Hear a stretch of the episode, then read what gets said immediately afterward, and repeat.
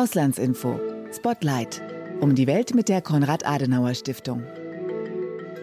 Hallo und herzlich willkommen zu einer neuen Ausgabe von Auslandsinfo Spotlight, dem Podcast über Außenpolitik der Konrad-Adenauer-Stiftung. Mein Name ist Fabian Wagner und ich moderiere diesen Podcast zusammen mit Gerrit Wilke, willkommen. Heute beginnen wir, Gerrit, eine neue Podcast-Serie und zwar zum Thema russische Propaganda weltweit. Russland führt seit Monaten Krieg in der Ukraine und versucht den Überfall auf das Nachbarland mit Verdrehungen und Falschbehauptungen zu rechtfertigen. Insofern findet der Krieg nicht nur auf dem Schlachtfeld vor Ort statt, sondern auch digital und zwar weltweit. Russland versucht nämlich sein Narrativ zu verbreiten. Beispielsweise spricht Putin von einer militärischen Spezialoperation anstatt von einem Krieg. Als Grund für diese Operation nennt er den Schutz der Menschen, die seit acht Jahren Misshandlung und Genozid ausgesetzt sind.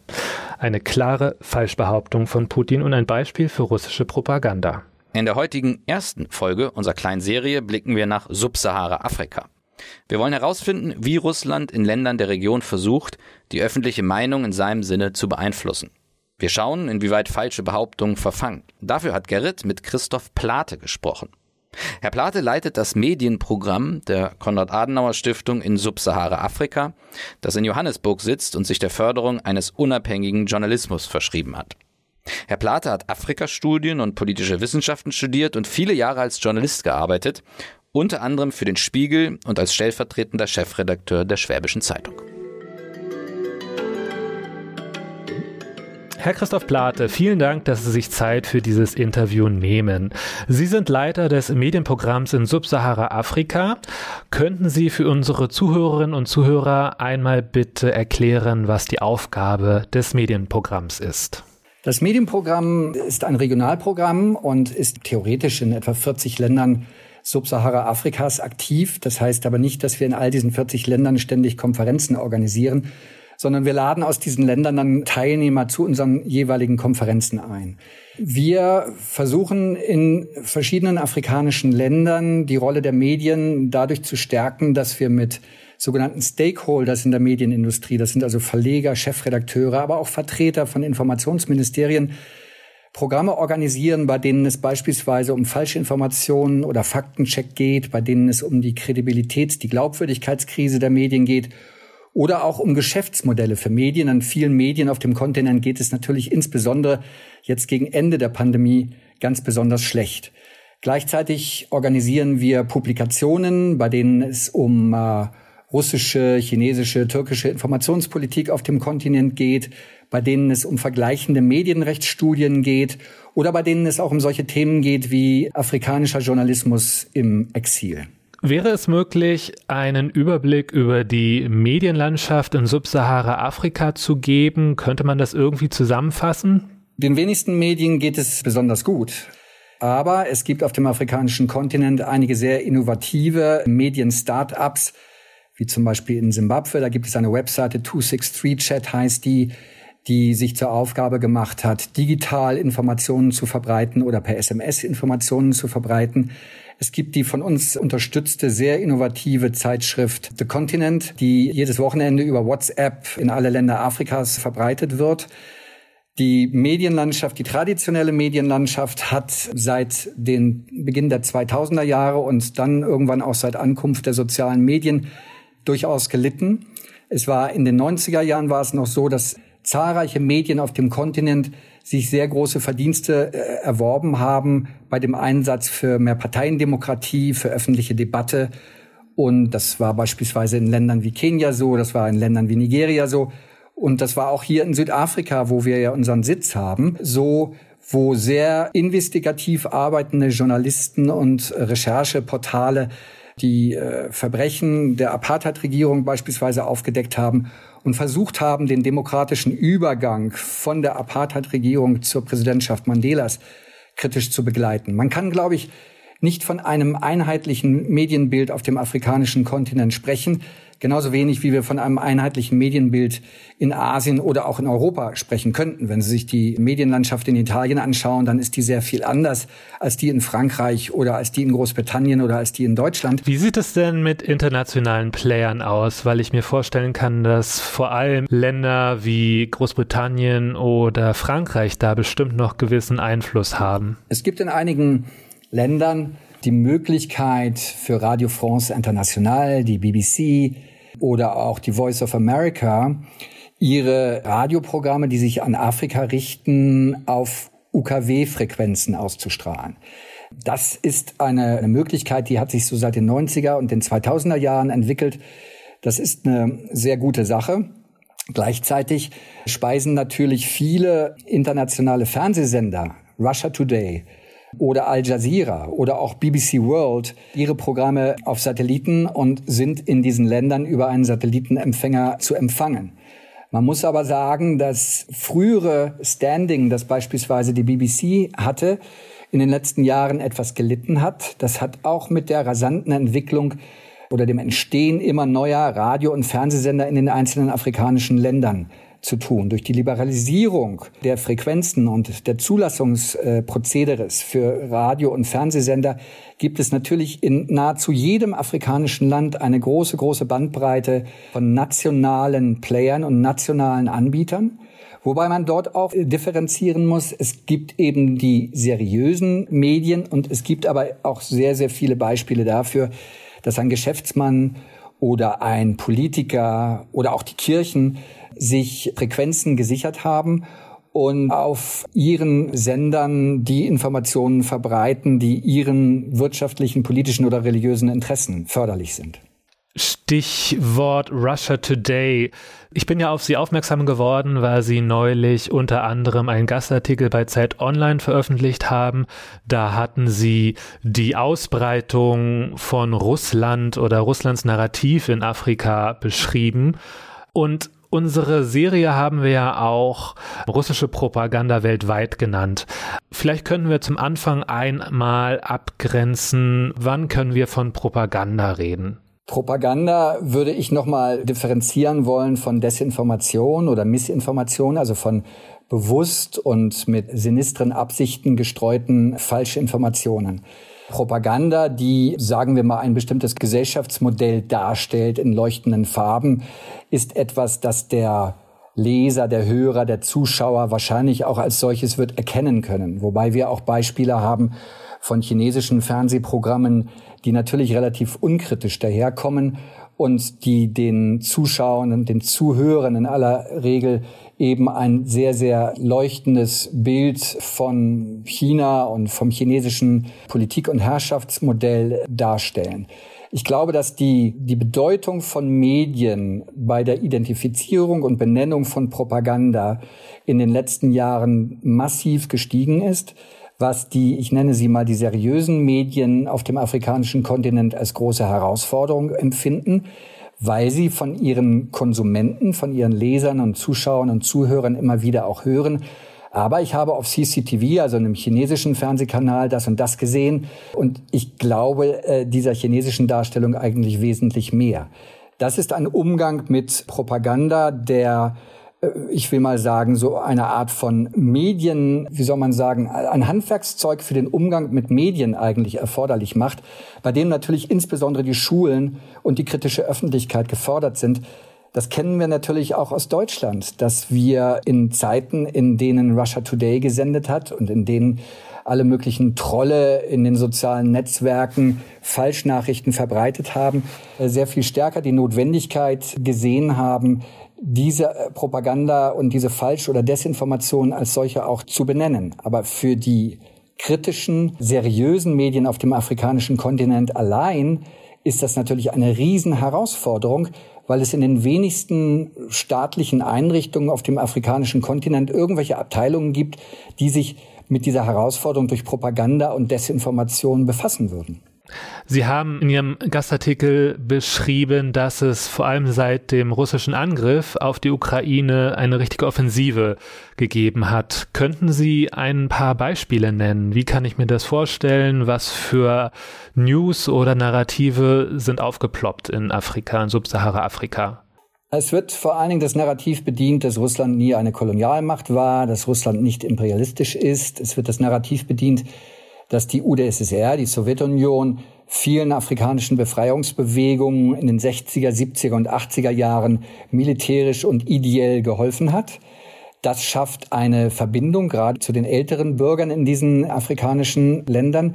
Aber es gibt parallel dazu auch einige Desinformationskampagnen, die insbesondere auf Facebook im Sahel gestartet worden sind und die auf Twitter vollzogen werden. Da spielen eine sehr große Rolle unter anderem die Presseabteilungen der jeweiligen russischen Botschaften in den afrikanischen Ländern. Also wir hatten hier in Südafrika kurz nach dem Beginn des Krieges gegen die Ukraine die Situation, dass die russische Botschaft sich in einem Tweet bei der südafrikanischen Öffentlichkeit für die vielen Zeichen der Anteilnahme und Solidarität beim Kampf gegen den Faschismus oder gegen die Neonazis in der Ukraine hervorgetan hätten. Und man bedankte sich für diese für diese Botschaften der Unterstützung. Und das muss dann oder das wurde dann äh, insbesondere auf Twitter äh, konterkariert. Unter anderem beispielsweise mit einem Tweet der deutschen Botschaft hier in Pretoria, die gesagt hat, Moment mal, es geht hier nicht um die Bekämpfung von Neonazis oder um die Bekämpfung des Faschismus, sondern dies ist ein Angriffskrieg, bei dem alte Frauen und Kinder sterben. Ich habe mal diesen Tweet mitgebracht. Lassen Sie uns mal reinhören. Sorry, but we can't stay silent on this one. It's just far too cynical. What Russia is doing in Ukraine is slaughtering innocent children, women, and men for its own gain. It's definitely not fighting Nazism. Shame on anyone who's falling for this. Sadly, we are kinda experts on Nazism. March 5th, 2022. Die deutsche Botschaft hat getwittert, dass man hier nicht stumm bleiben könne. Russland bringe unschuldige Kinder, Frauen und Männer um für seinen eigenen Nutzen. Es sei definitiv kein Kampf gegen Nazis. Derjenige, der dies glaube, solle sich schämen. Leider seien wir so etwas wie Experten bei dem Thema. Ich kann mir vorstellen, dass dieser Tweet schon die Diskussion angefacht hat. Das hat zu einer Debatte auch in der südafrikanischen Öffentlichkeit geführt. Es gibt aber eben auch die verdeckten Propagandaaktionen durch Bots, die beispielsweise falsche Informationen streuen, die ein pro-russisches und im Saal häufig auch antifranzösisches Narrativ kolportieren. Die Franzosen sind in den meisten der Sahelländer die, äh, früher einmal die Kolonialherren gewesen und bis vor einiger Zeit sehr häufig noch wirtschaftlich und vor allen Dingen aber militärisch sehr stark präsent. Und es gibt weiter die Versuche russischer Botschaften, sogenannte Op-Eds, also Meinungsstücke vom Außenminister Sergei Lavrov oder von anderen hochrangigen russischen Regierungsvertretern in den jeweiligen Medien zu platzieren. In diesen Meinungsstücken wird dann immer die unverbrüchliche Solidarität Russlands, also auch Russland betrachtet sich dann in diesem Narrativ als Nachfolgestaat der, der Sowjetunion, dass dieses Narrativ dort kolportiert wird und dass Russland der wahre Freund vieler afrikanischer Staaten sei. Das fällt auf fruchtbaren Boden bei einer Reihe von vielleicht eher unkritischen Chefredakteuren, die äh, diesen Krieg in der Ukraine als ja als einen europäischen Krieg betrachten, die ihn als Krieg des weißen Mannes betrachten, die äh, vielleicht auch so argumentieren, dass sie sagen, naja, wenn die Äthiopier und die Tigrayer gegeneinander kämpfen oder wenn im Osten des Kongos ein Krieg ist, dann gibt es in Europa auch keine so große Aufmerksamkeit. Warum sollen wir diesen 10.000 Kilometer entfernt gelegenen Krieg jetzt größere Aufmerksamkeit zuteil werden lassen? Und diese russischen Narrative fallen bei einigen Politikern durchaus auf fruchtbaren Boden. Da tut sich insbesondere der Sohn des ugandischen Präsidenten Museveni, der immer mal wieder auch als Nachfolger seines Vaters gehandelt wird, hervor, der dann beispielsweise einen Tweet absetzt, in dem er sagt, ein Angriff auf Russland sei ein Angriff auf Afrika und Putin müsse allein deshalb schon keine, keine Nuklearwaffen einsetzen. Auch diesen Tweet habe ich einmal mitgebracht. Lassen Sie uns mal reinhören. President Putin does not have to threaten nuclear war. We hear him. An attack on Russia is an attack on Africa. September 24, 2022. Noch einmal zusammengefasst. Putin habe nicht mit einem nuklearen Krieg zu drohen. Wir verstehen ihn. Ein Angriff auf Russland sei ein Angriff auf Afrika.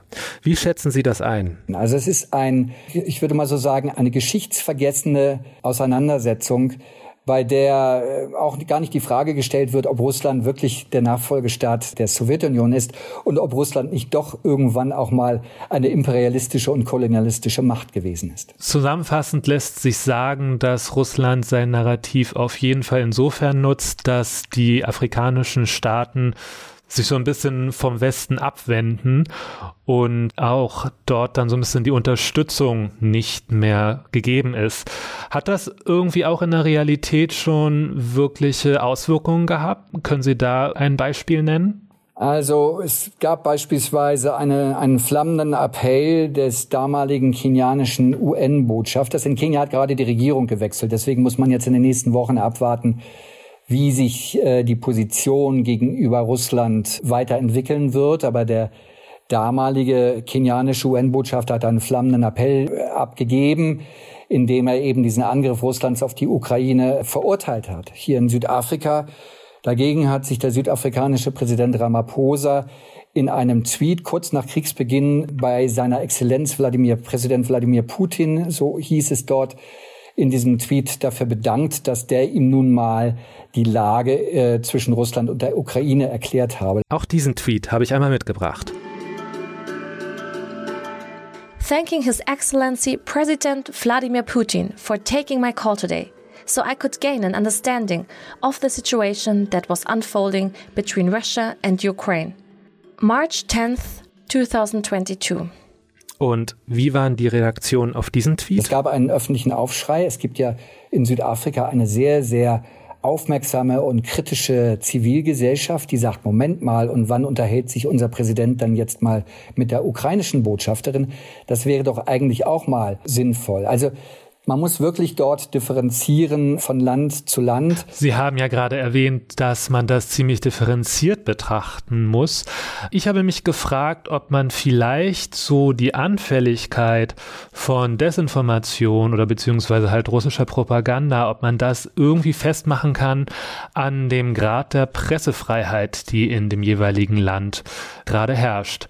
Also der, der Grad der Pressefreiheit wird ja von der NGO Reporter ohne Grenzen regelmäßig herausgebracht.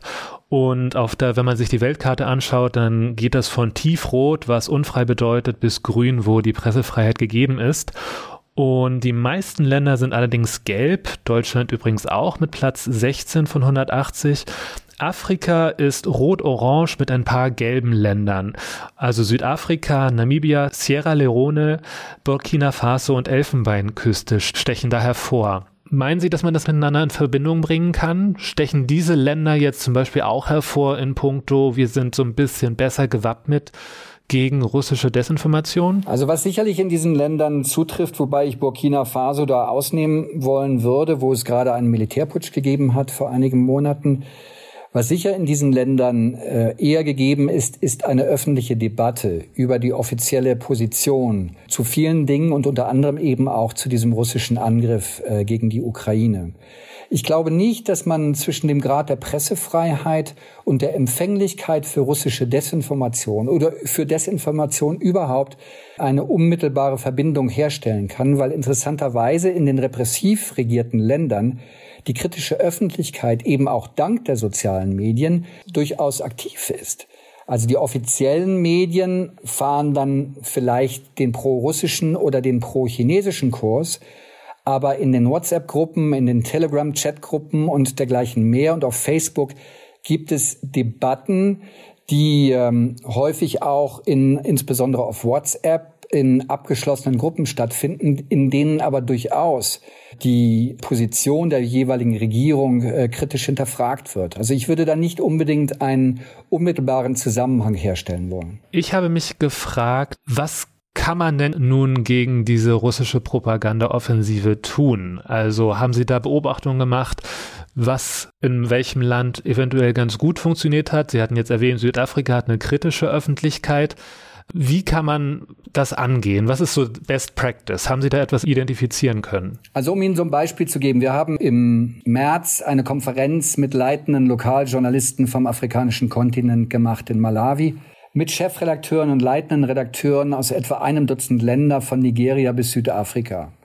Und da ging es natürlich auch um den Krieg Russlands gegen die Ukraine. Und das Wichtigste ist einfach immer die persönliche Ansprache an diese Entscheidungsträger oder an diese Kollegen, die in ihren jeweiligen Medien den Nachrichtenfluss bestimmen und eben auch die, die Linie der jeweiligen Publikation, der Radiosendung oder der Zeitung bestimmen. Und ich glaube, dass die persönliche Ansprache etwas sehr, sehr Wichtiges ist. Es war sehr interessant. Auf dieser Konferenz habe ich beispielsweise mal so am Rande einen dieser legendären Tweets des ugandischen Präsidentensohnes vorgelesen und die Empörung war groß und die Leute sagten, diese Teilnehmer sagten, wir fahren jetzt nach Hause und wir, wir werden, wir werden natürlich dagegenhalten, gegen solche Art von Geschichtsklitterung und auch Verunglimpfung der Ukraine und Glorifizierung Russlands.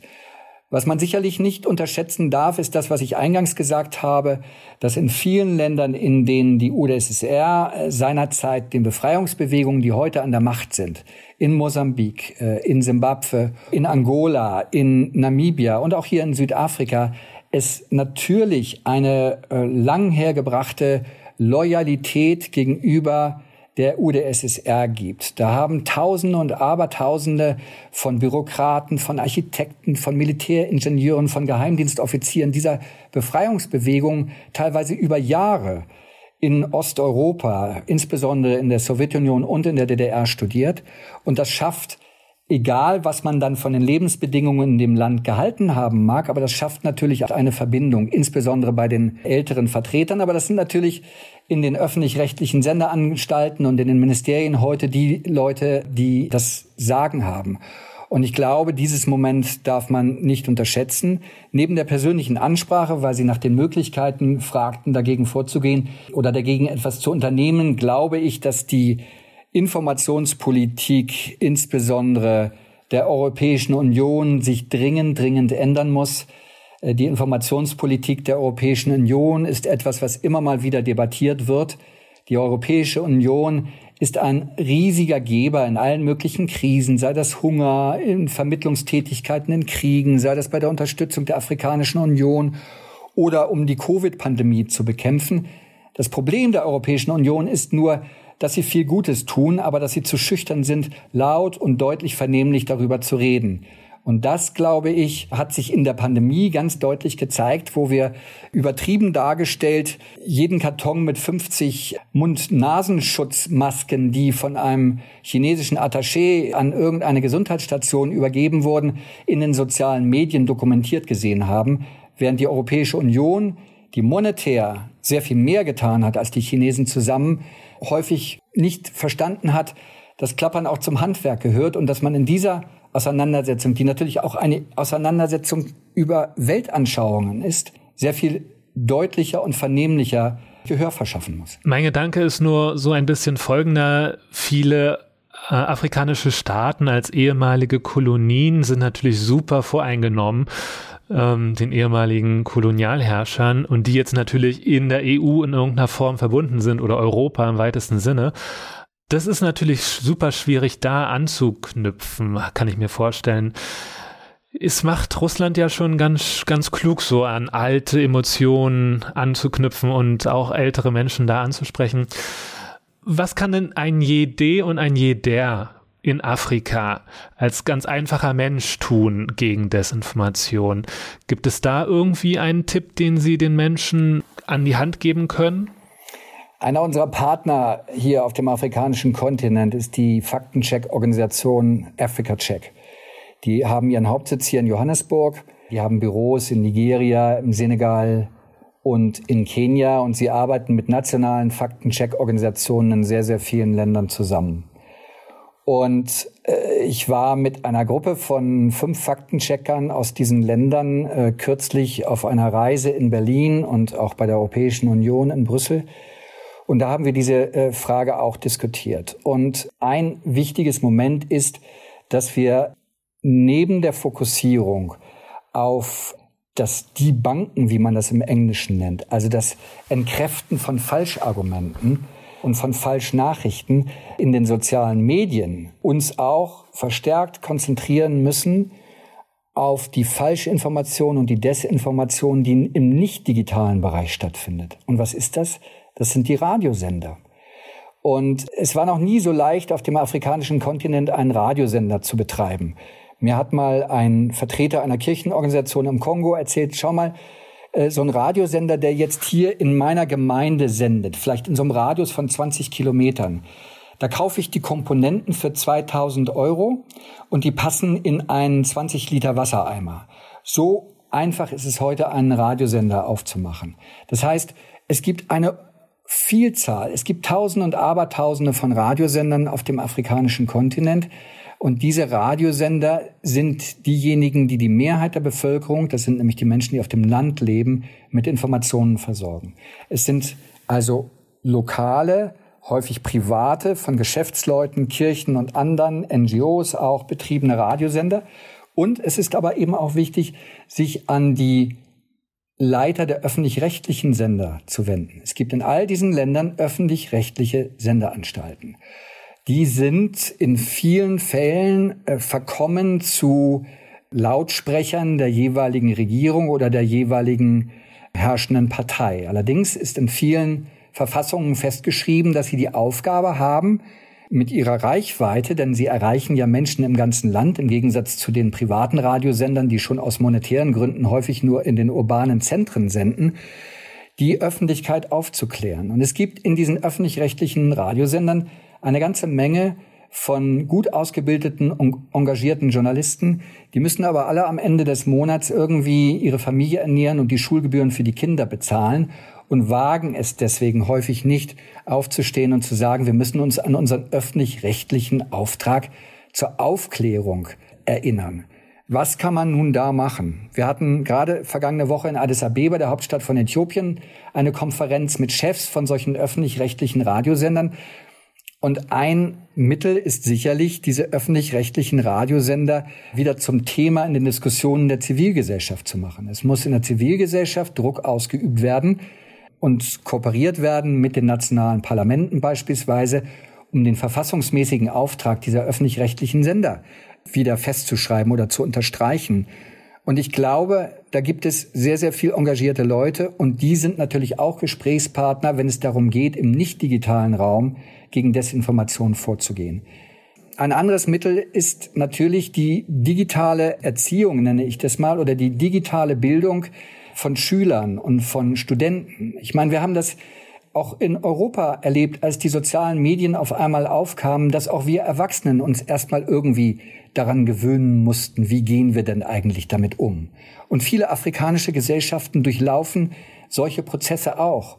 Und da braucht es eine ganze Menge von Unterstützung, um diese Digital Education, diesen digitalen Alphabetismus voranzutreiben, damit der Konsument einfach egal ob er Fernseh schaut oder ob er auf Twitter unterwegs ist, lernen kann, selber Nachrichten zu verifizieren und wahre Dinge von unwahren zu unterscheiden oder anders gesagt seriöse Quellen von dubiosen Quellen zu unterscheiden.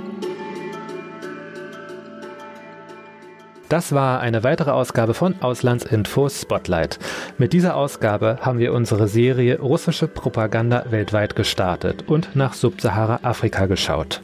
In weiteren Folgen schauen wir in andere Weltregionen wie Südosteuropa oder nach Asien. Ihr dürft gespannt sein. In der Zwischenzeit halten wir euch auf unserer Homepage auf dem Laufenden.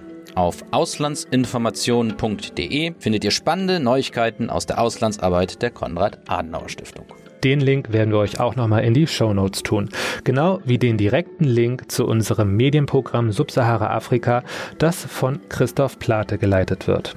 Die Verweise zum Zeit Online Artikel von ihm, zum Artikel Ohnmacht gegenüber dem digitalen Hass, afrikanische Gesellschaften und ihr Umgang in den sozialen Netzwerken oder die Analyse It's About Their Story findet ihr auch dort. Diese hat Christoph Plate mitverfasst. Natürlich findet ihr uns auch bei Facebook, Twitter und Instagram. Und auch in den Show Notes ein Link, wo ihr unser Heft Die Auslandsinformationen lesen könnt. Ihr könnt das Heft dort entweder digital lesen oder abonnieren, dann kommt es kostenlos zu euch nach Hause. Gutes Stichwort. Und ihr könnt auch diesen Podcast hier abonnieren. Dann verpasst ihr keine neue Folge mehr. Bis zum nächsten Mal hier bei Auslandsinfo Spotlight.